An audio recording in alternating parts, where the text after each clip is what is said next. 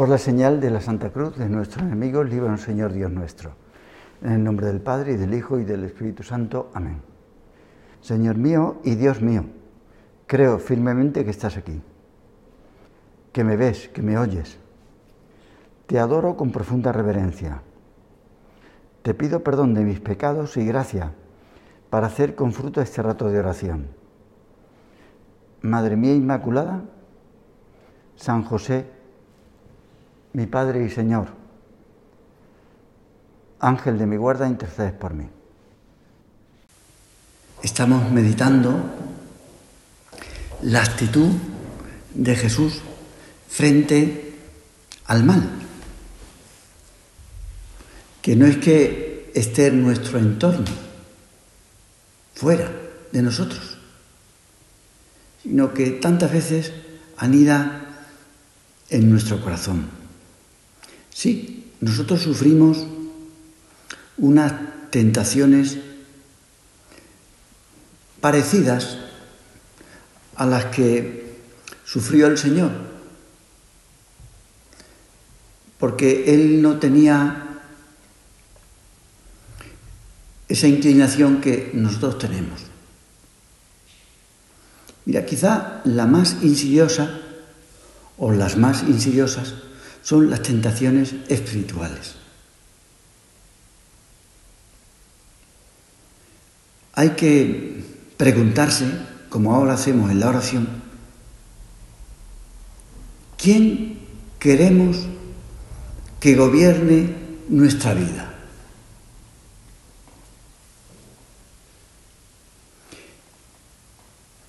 ¿Dios o nuestra propia voluntad? Pues en esto consiste la decisión de ser completamente de Él o por el contrario, chapotear, tontear con el enemigo que llevamos dentro, el yo. No le echemos siempre la culpa al demonio. Hombre, tiene culpa de algunas cosas. Él nos insinúa, nos tienta, pero el que toma la decisión voluntariamente es cada uno. Nuestro ego, sí, tentado por Satanás, pretende dominarlo todo. Con sus tentáculos pretende dominar nuestra vida, la vida de los demás, todas las circunstancias que tocamos pretende dominarla nuestro yo. Incluso para realizar nuestra voluntad, el yo utiliza la mentira, con tal de que se haga lo que nosotros queremos, lo que nos parezca mejor desde cualquier punto de vista, incluso el espiritual. Es curioso esto, ¿verdad? En lugar de gobernarse con la verdad, el yo tantas veces se engaña. Tiene que engañar, porque detrás de todas las buenas intenciones, que indudablemente tiene, tenemos buenas intenciones, Detrás de todo lo bueno que nosotros buscamos se oculta una codicia posesiva. Queremos que se haga nuestra voluntad. Eso está claro. ¿Y cómo lo sé? Pues que nos contraría mucho que no se haga lo que nosotros pensamos, lo que nos parece bueno, lo que nos parece acertado, Nos molesta mucho tener que doblegarnos a los acontecimientos, no ya a otras personas, que también, sino a lo que ocurre. Por eso hemos de pedir Ahora lo hacemos al Señor la sinceridad. Hacer bien el examen de conciencia, los exámenes, que el particular y el general, que estén bien elegidos para ir al defecto dominante o a la virtud que queremos nosotros conseguir. Descubrir los puntos de corrupción. Sí, nosotros queremos agradar a Dios, tenemos unas intenciones buenas, pero tantas veces detrás de eso, detrás de nuestras aspiraciones más nobles, está agazapado nuestro yo. Ahí, que con su baba gelatinosa lo mancha todo. Cuando nos revelamos ante las situaciones reales de nuestra vida, ¿por qué es? ¿De dónde nos vienen esas rebeldías ante lo que ha sucedido? Pues es que no vemos que esa sea la voluntad de Dios. No la vemos. Pensamos que tenemos que enderezar lo que ha sucedido, echarle impulso a la realidad, como de aquellos cismáticos se decía, que quieren hacer la voluntad de Dios, lo quiera Dios o no, a la fuerza. nos resistimos a aceptar unos hechos que nos contrarían. Y por eso pensamos que esa no es la voluntad de Dios. Pues no lo está viendo. Es lo que ha sucedido. Nada se le puede escapar a Él. Nada. Todo lo que ocurre es según su voluntad. Y a nosotros a veces nos parece que no. ¿Por qué? Porque nos contraría. Por eso, más que la mortificación voluntaria, que también, lo que nos ayuda son esas contrariedades que nos llegan sin que nosotros las hayamos elegido. Yo no he elegido eso. Yo hubiera elegido otra cosa como que me viniera mejor, que fuera más dura, que me sirviera a mí y sin embargo, lo que nos contraría es una cosa pequeña, pero que tú y yo no la hemos elegido. Aceptar la realidad nos humilla, porque no la hemos elegido nosotros. Esta es la realidad. Es un palo para nuestro yo, la realidad. Si queremos gobernar nuestra vida, los acontecimientos que Dios permite nos resultan antipáticos. El primer Adán, engañado por el diablo, tomó la apetecible fruta de su propia voluntad, que en realidad fue eso. No es que tomara una breva o una manzana sino lo que tomó es suyo. Rompió las reglas del juego y quiso hacerse dueño de su propia vida. Por eso desobedeció, porque pensó, decidió, que lo que él pensaba era lo más acertado. Dios tiene sus reglas, pero yo tengo las mías. Yo he visto esto. Puenteó a Dios a través del pecado. No lo quiso escuchar.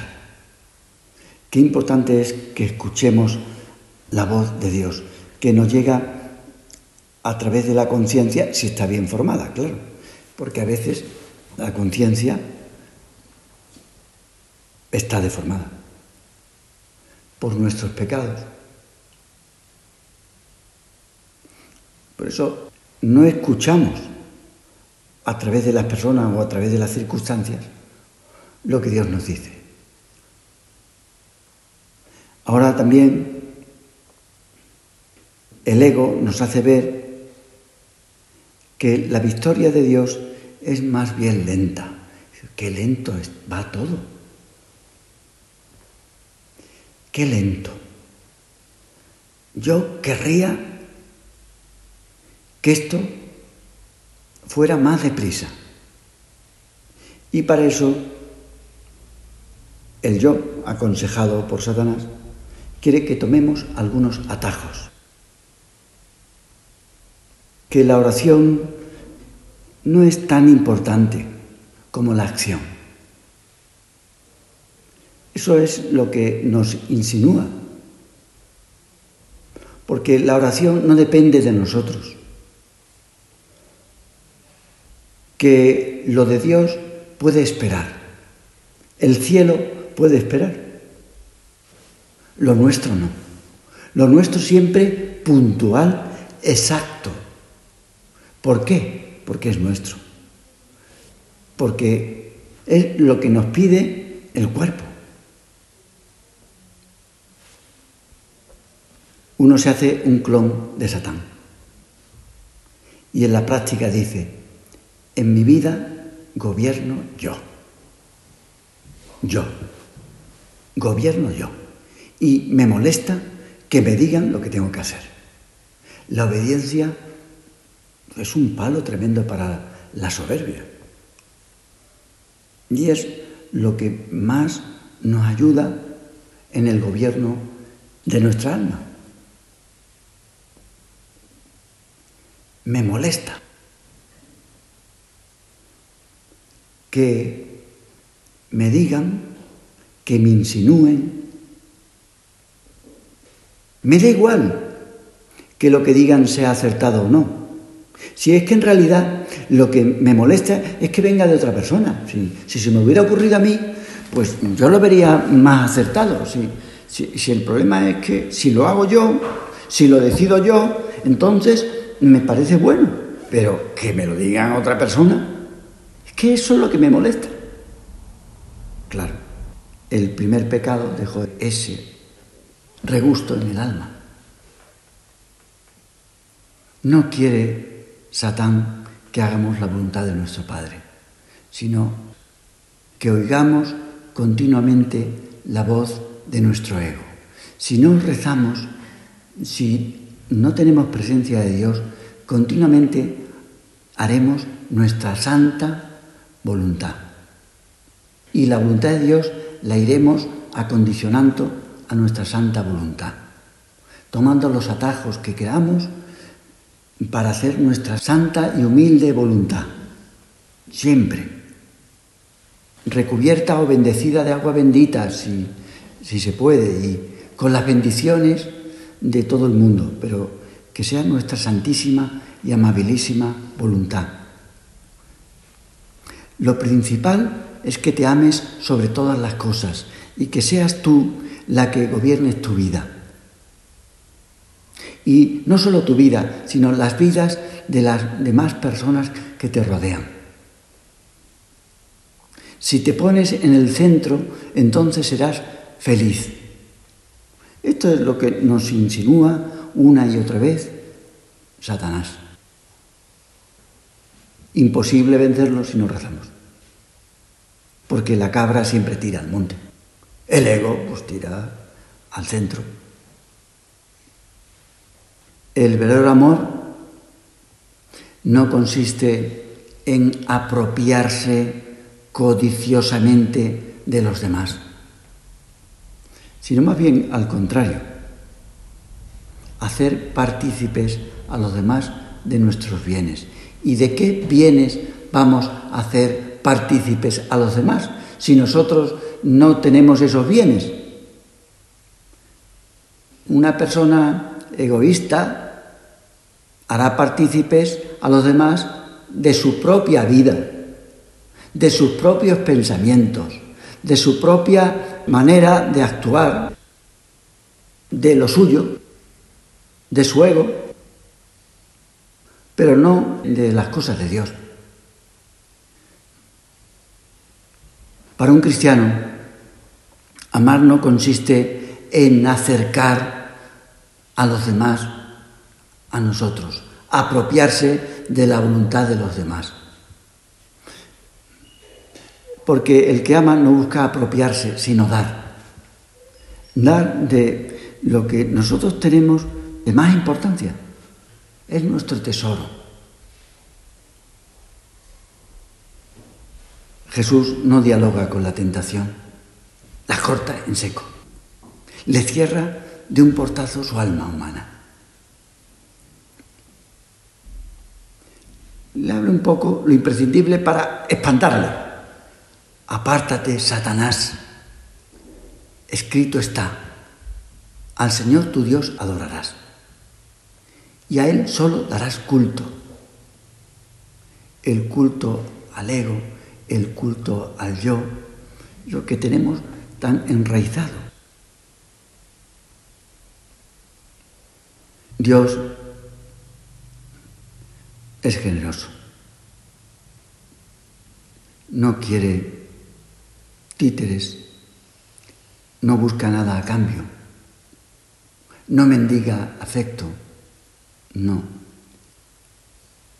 Quiere hijos libres, porque la libertad es el don más grande que ha dado a los hombres en el terreno del humano. Y el enemigo lo sabe y quiere arrebatar la libertad. Satán no tiene hijos, tiene siervos, a los que pervierte haciéndoles probar la erótica del ego. Nos agrada tanto triunfar, ser amados, ser reconocidos, que hablen bien de nosotros, hacernos dependientes de esa droga, que es un sucedáneo del amor, que también participa del amor, porque el amor propio es amor, pero todo está enfocado, centrado en nosotros. El amor verdadero comparte en cambio, el poder oculto es instrumento de posesión. Incluso el amor a los demás se puede convertir en una cosa que nos sea grata para poder nosotros utilizarla en nuestro beneficio. El Señor Oscuro lo que pretende es que todo dependa de su voluntad. Todo. Controla, no comparte. No es un altruista, sino un genio maléfico que busca tenernos bajo su influencia. Busca influencer, que le den un like, que se apunten a su canal, Igual nos sucede a nosotros cuando buscamos a los demás no para dar, sino por los beneficios que reporta. La soberbia, la soberbia de la vida de la que habla San Juan, es querer gobernar todo el mundo. Como aquello que decía la novela, un anillo para gobernarlos a todos un anillo para controlarlos, un anillo para atraerlos a todos y atarlos a nosotros, que estén atados a nosotros, que nosotros podamos ser como ese flautista de Amelín, que todos vayan detrás. Precisamente lo que ofrece Satán a Jesús es ese anillo único para poseer la voluntad de todo el mundo porque indudablemente ya se ve que le va bien. Siguiendo con la comparación, lo que desconocía el demonio es que Jesús, que era Dios, ese anillo lo tiene y lo va a destruir en el monte Calvario. Tú y yo también somos portadores de ese anillo. hemos de destruirlo en el monte del destino, donde nos conduce el Padre, Dios, en el Calvario, en esa llama de amor. Ahí es donde tenemos que echar nuestro anillo por el que queremos gobernar nuestra vida y gobernar a los demás y gobernar las circunstancias y que se haga nuestra voluntad, así en la tierra como en el cielo. Jesús, por amor, destruye todo su poder humano para despojar a Satanás del arma con el que tenía esclavizado a los hombres, la soberbia. Una soberbia que la gente más inteligente no la quiere. El amor nos lleva a no utilizar nuestras facultades, nuestras virtudes en beneficio propio. La soberbia, en cambio, lleva a servirse de estas cosas que son buenas. La soberbia lleva a la glorificación del yo a toda costa. Satán llevó a Jesús a un monte, porque allí es donde se hace oración y se adora. La soberbia hace que incluso en la oración nos demos vueltas a nosotros mismos. ¿Qué hará esa persona en la oración? ¿Qué hará? ¿Darse vueltas a sí mismo? Claro, es un remedio de la santidad, un sucedáneo del amor. No es oración, es contemplación de sí mismo. En el siglo XX, dos ideologías en clara oposición al cristianismo quisieron colocar al hombre en lugar de Dios. Y curiosamente, las dos ideologías son de signos opuestos, pero las dos coinciden en lo mismo, en la soberbia. Y son de signo opuesto, tan opuesto como el marxismo y el nazismo, que se aliaron para, para ir en contra de los buenos. Lo mismo que en la antigüedad los hombres quisieron hacer una torre que desafiara el cielo, haciendo ver la potencia que poseía el hombre, también en el siglo XX el marxismo quiso construir el paraíso en la tierra de espaldas a Dios. Y el reino de la mentira dominó durante unos 70 años en los países comunistas, exterminando a, millones de personas con sus purgas y su revolución cultural. Curioso. Todo al revés. El mundo al revés. Casi al mismo tiempo, el poder nazi quiso construir un imperio en el que la raza aria construiría al hombre nuevo, el superhombre. Pues a Dios le daban por muerto. ¿Dónde está Dios? Lo mismo que San Juan nos habla del imperio romano, que era representado como el anticristo. En el siglo pasado, las dos torres del marxismo y del nazismo quisieron acabar con todo vestigio de Dios. Especialmente los nazis quisieron exterminar al pueblo judío. Esto es una cosa curiosa. El destinatario de la promesa de Dios. La sola supervivencia de ese pueblo parece un auténtico milagro histórico. Es un pueblo tan antiguo que existe todavía cuando todos los pueblos han desaparecido. No hay otra nación como Israel. Nadie puede acabar con ella, porque el Señor la protege a pesar de sus pecados, porque su mismo nombre significa invencible. Pero Hitler, de forma sorprendente, diabólica, logró embaucar a la mayoría de la población de uno de los países más cultos de Europa con un fenómeno que podríamos designar de soberbia colectiva, no solo personal, Alemania se lanzó a dominar el mundo, queriendo eliminar todos los obstáculos que iban a surgir a su paso. Fiándose en el poderío de su raza, querían inaugurar un tiempo en la historia donde gobernara ese nuevo hombre. El entonces cardenal Ratzinger que tuvo esas vivencias del nazismo, señaló que Hitler estaba inmerso en lo satánico. Y él decía, hombre, conocemos hoy en día informes fiables de testigos oculares que demuestran que Hitler mantenía una especie de encuentros demoníacos que le hacían decir temblando, Él ha estado aquí. Se refería a Lucifer. Hermann Rauskin, amigo cercano de Hitler, afirmó haber visto el Führer, esto lo cuenta el cardenal Ratzinger, jadeando en su cuarto, sudando copiosamente, mientras repetía desconocidas y frases indescifrables. Hitler, balbuceando, decía, el hombre nuevo está con nosotros, existe, allí está, en el rincón, allí está. Pues sí, efectivamente, Satán se sirve de instrumentos para instalar su reino y sustituye la cruz por la esvástica o por otro signo. Satanás quiere tener el poder de Dios, pero sin amor. Promete todo a cambio de estar en el centro. Si adoras tu yo, triunfarás.